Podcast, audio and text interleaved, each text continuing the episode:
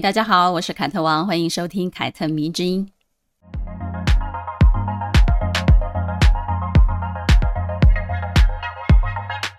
我最近看了大家讨论度比较高的两部韩剧哦，一部是《异能》，一部是《假面女郎》。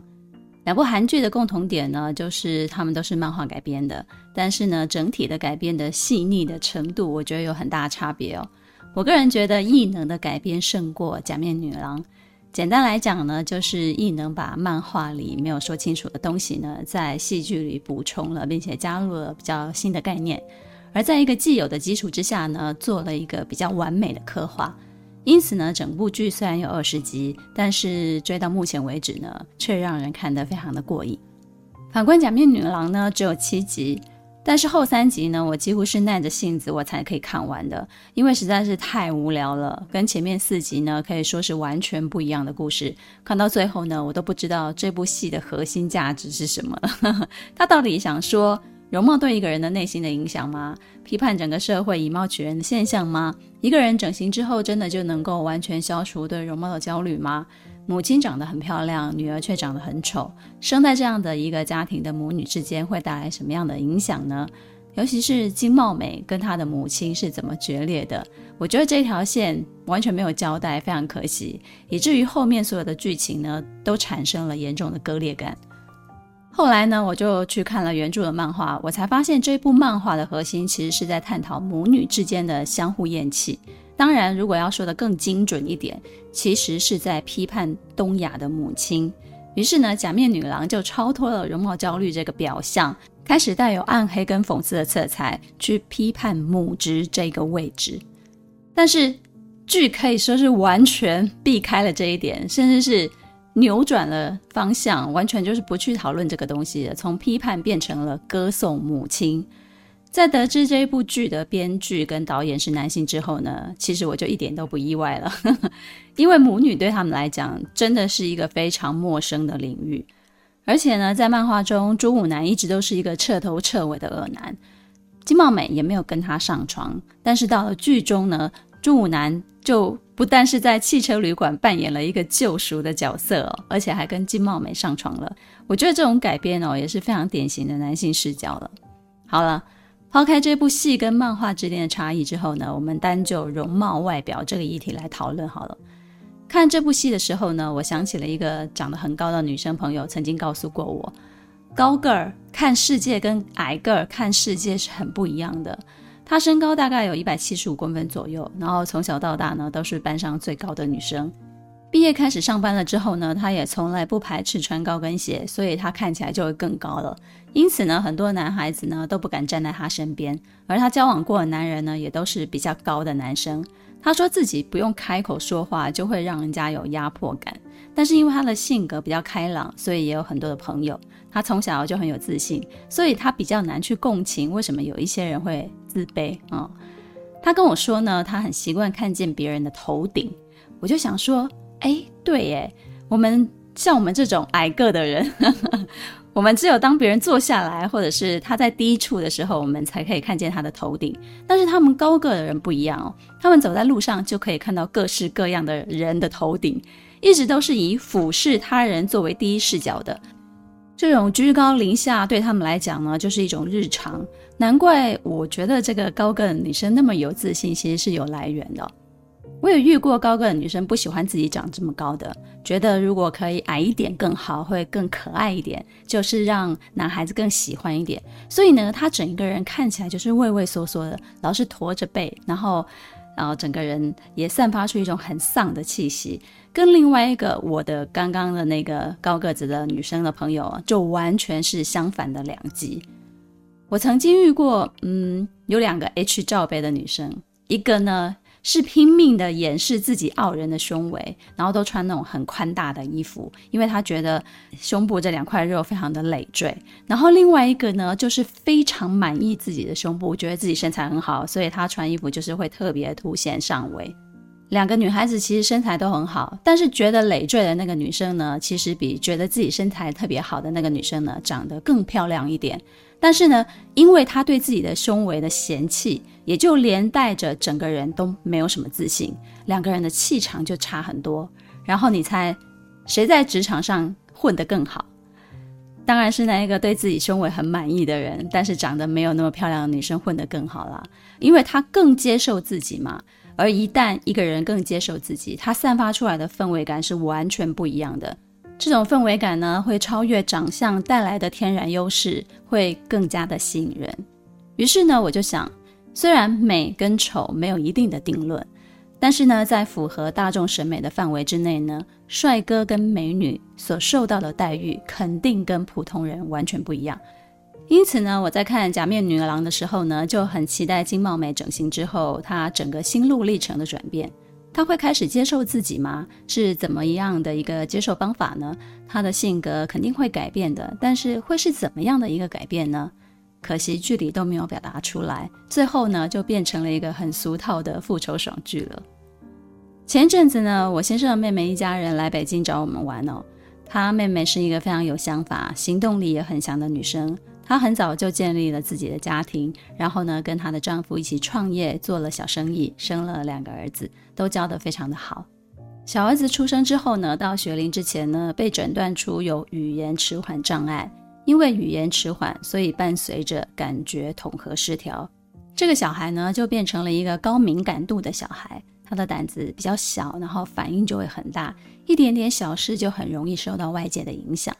于是呢，他就陪着孩子做了很多复健，改善他的说话能力，也为了他寻求了跟他的哥哥不一样的发展道路。他说呢，弟弟比较内向，脑子不比哥哥好，但是他的运动神经很发达。于是上了小学之后呢，他就让他加入了游泳队，去开发体能，顺便呢，借此可以参与团体的活动，增加他的社交能力。现在呢，跟着团队一起去比赛啊，一起练习啊。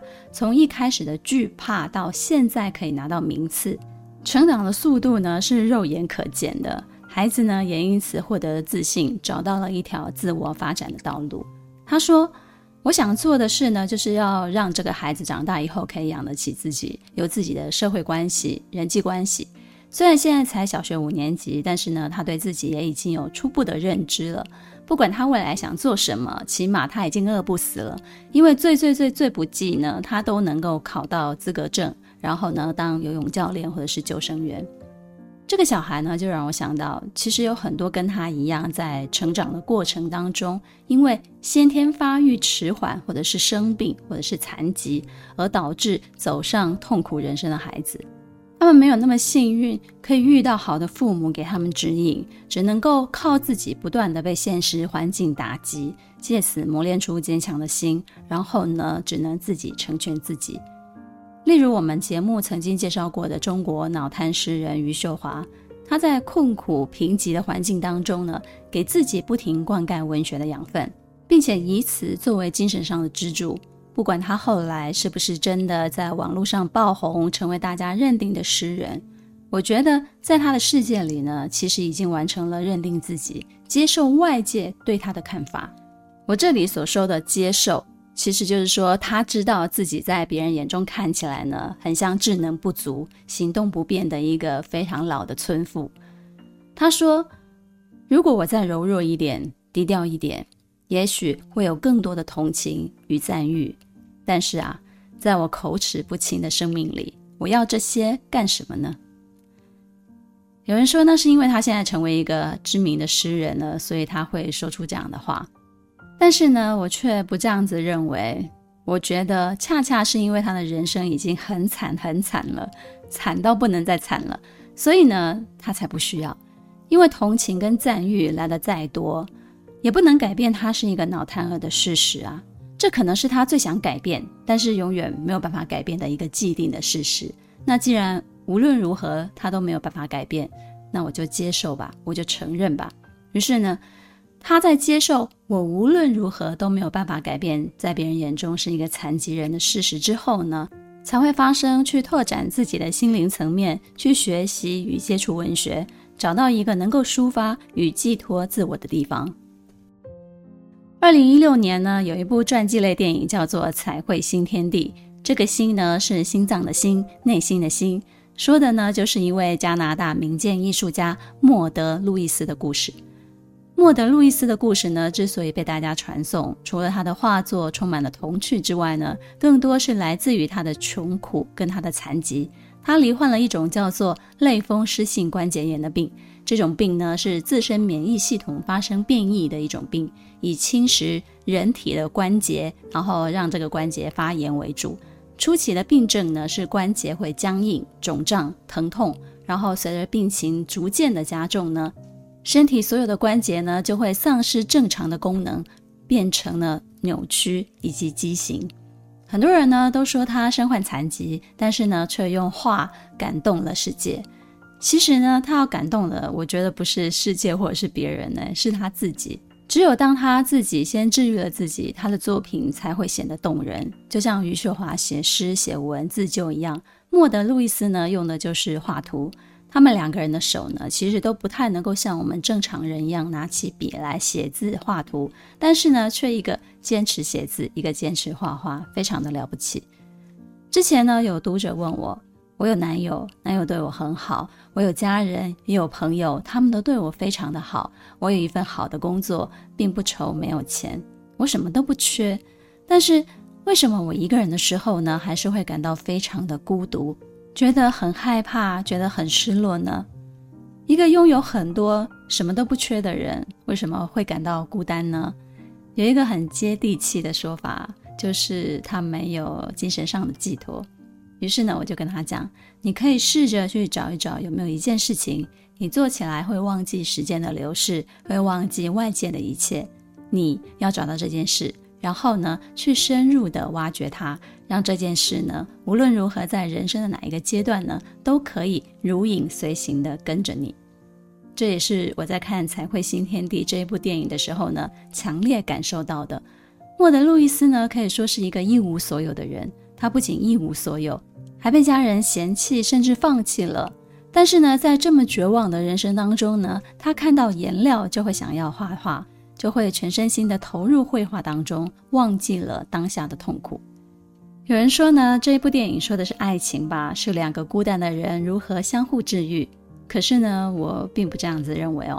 我看到的是一个不肯屈从于命运的女子，先是治愈了她自己，然后就顺便了治愈了这个世界跟他身边的人。如果你有兴趣的话呢，可以把《彩绘新天地》这一部电影找出来看。但是呢，现在就让我来说说关于莫德·路易斯的故事吧。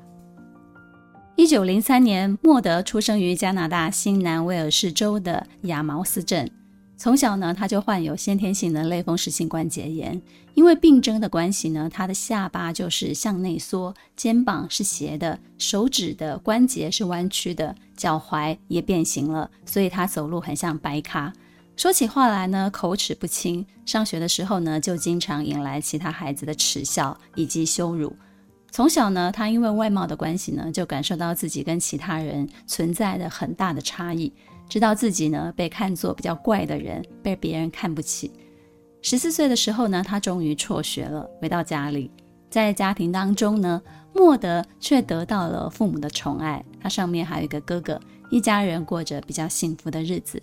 可以说呢，莫德虽然罹患了不治之症，但是呢，有来自于他父母的爱跟保护，所以呢，在三十四岁之前呢，他一直都被家庭呵护着。他的母亲呢，喜欢画画，总是呢带着他一起画圣诞卡片，并且呢，把这些小小的卡片呢拿出去兜售。莫德受到母亲的影响，也就逐渐的爱上了绘画。他的世界呢，除了家里，就是离家不远的地方。这些不是很大的一个区域呢，就构成了他整个的成长世界。莫德也有自己的少女时代，跟一位男孩子恋爱了，并且发生了关系，怀孕了。后来呢，这个男人就跑了，完全没有知会他一声，非常的不负责任哦。生下小孩之后呢，家人因为考虑到莫德的身体，觉得他自己可能养不起孩子，于是呢，就瞒着他说孩子死了。其实呢，是把孩子送给了有钱人收养。一九三五年，他的父亲去世了。紧接着两年过后呢，他的母亲也跟着去世了。父母的去世让他备受打击，也让他从此失去了依靠。三十四岁的莫德没有嫁人，但是呢，按照当时的传统呢，父母留下的家产只给哥哥，也就是男性才可以继承。于是呢，他就只能跟着他的哥哥住。但是过了不久之后呢，他的哥哥就把他托给了姑妈代为照顾，每一个月给一点生活费用，就此就跟他的妹妹划清界限了。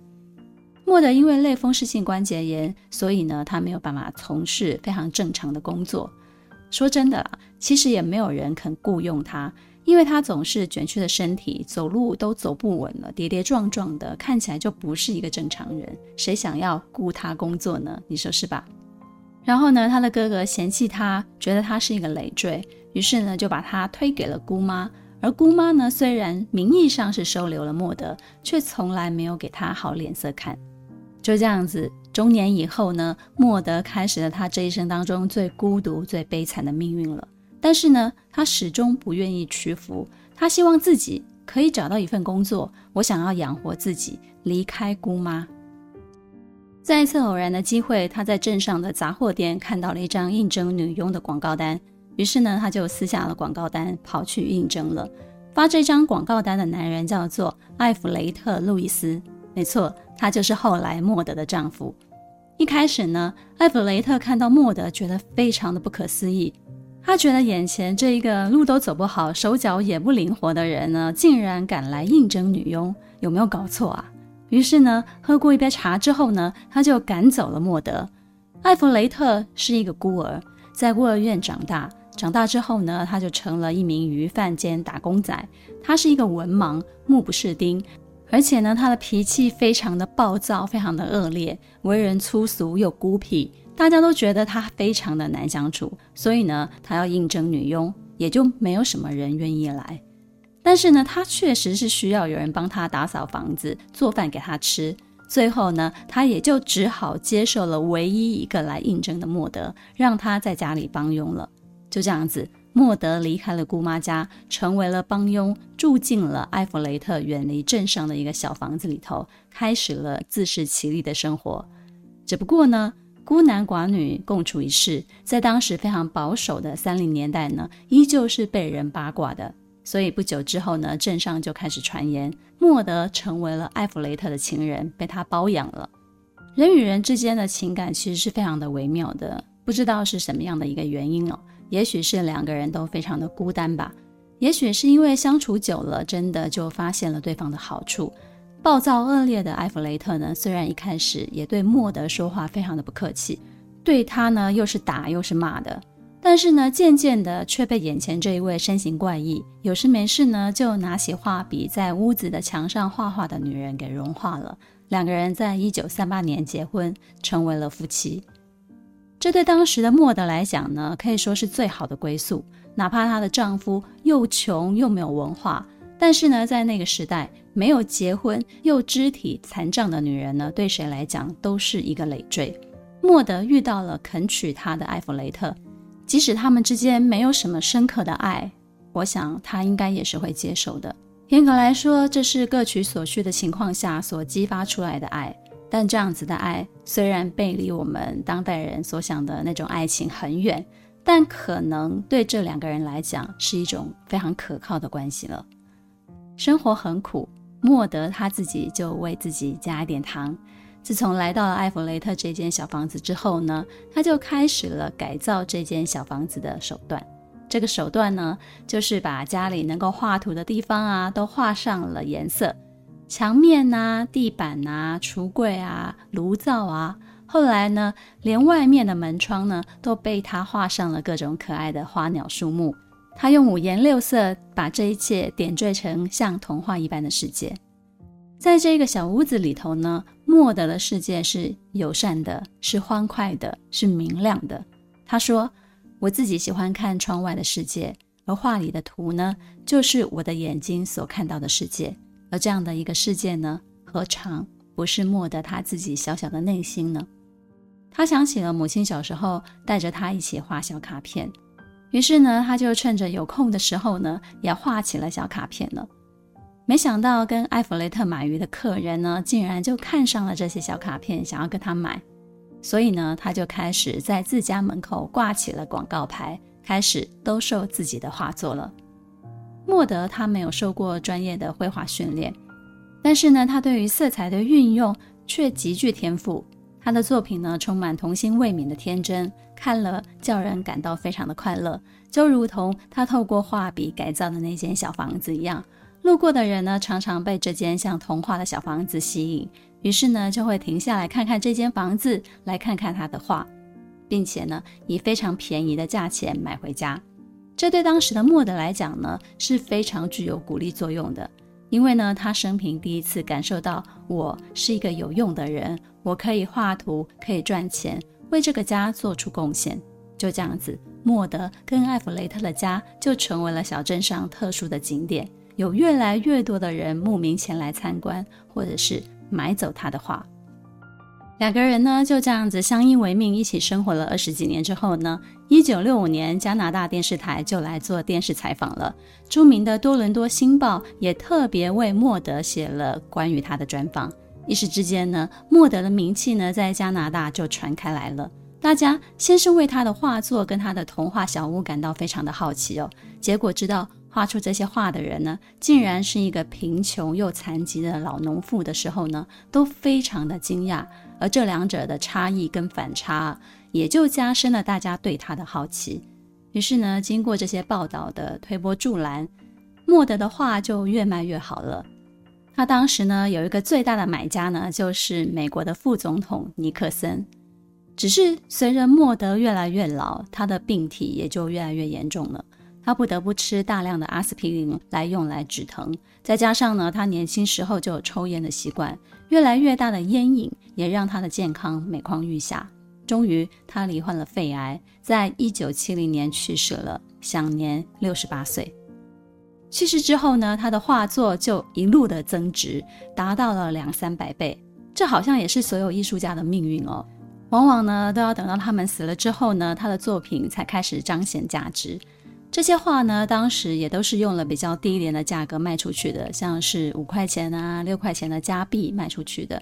可是呢，这些当年用几块钱卖出去的画呢，如今啊都有七八千块钱，甚至上万元以上的价值了。而这些画的尺寸呢，其实都不大哦，都是非常小张的，像卡片一样大小，或者是比卡片再大一点点的作品而已。如今呢，莫德依然是加拿大最有名气、最为人所知的民俗画家。他的作品呢，随处可见，经常被复制在很多的畅销的产品上面。也许你见过了，只是你不知道这是莫德的作品而已。关于莫德的传记呢，以及她跟丈夫埃弗雷特的故事呢，有很多人改编过，多次呢被人改编成书出版啊，或者是变成舞台剧来演。我们前面所提到的传记类的电影《彩绘新天地》呢，它也是改编的，并且呢，它是着重在两个人相知相惜的爱情故事上面。饰演艾弗雷特的是伊森霍克，饰演莫德的是莎莉霍金斯。莎莉霍金斯呢，当年凭借着《水形物语》提名过奥斯卡最佳女主角。我很喜欢这一位英国的演员哦，也很喜欢《水形物语》，因为她超越了种族跟外貌，是一个爱情神话，非常的好看。《彩绘新天地》的改编呢，却遭到了一名加拿大作家的质疑。他在他的著作里呢，他说了，莫德的丈夫呢，艾弗雷特其实并不爱她，只是把她当做赚钱的工具。这位作家呢，在小时候曾经跟妈妈一起拜访过莫德夫妻，因此呢，他就根据自己的观察发现了，当莫德的画作替这个家赚进了不少钱的时候呢，这些钱其实都是艾弗雷特在把控的。但是，即使他们有钱了，却依然没有改善居住的环境。莫德夫妻呢，仍旧住在跟以前一样没有自来水、没有供电的一个破房子里头。艾弗雷特要求莫德每天都要画图，控制他的生活。艾弗雷特最后是死于一个盗贼的手中。在莫德过世之后呢，他一个人依然住在那个小房子里头，并没有搬走哦。某一天呢，他被一个闯空门的小偷杀害了。这个小偷呢，之所以闯进他家，是因为他认为艾弗雷特手中有钱。这个小偷想的其实没有错，诶，艾弗雷特死后呢，他的手上剩余的现金加起来就有两万多块钱的加币。在七零年代，当时呢，你要在加拿大首都买一栋房子的价钱大概是四万多块钱加币，所以呢，拥有两万多块钱加币的艾弗雷特其实是蛮有钱的哦。所以说，莫德夫妻生前绝对是有钱可以改善自己的生活的，但是为什么不呢？从这件事情呢，于是这个作家就去推算哦，艾弗雷特其实就是不爱莫德。可是我觉得这个推算也有点自己的感觉啊，因为这件事情我们不得而知嘛，所有跟这件事情有关的人都已经死去了，于是呢，后人才会从这样子贫苦的生活中去揣测两个人之间存在的感情究竟是什么呢？为什么有钱了之后却一样过得很辛苦呢？可是呢，我们仅能知道，艾弗雷特并没有把这些钱用来挥霍，他没有花在自己身上，他就是留着。也还蛮奇怪的，对吧？好的，听完了莫德的故事之后呢，不知道大家有怎么样的一个感触呢？是觉得非常的激励人心呢，还是很感慨呢？我来说说我自己的吧。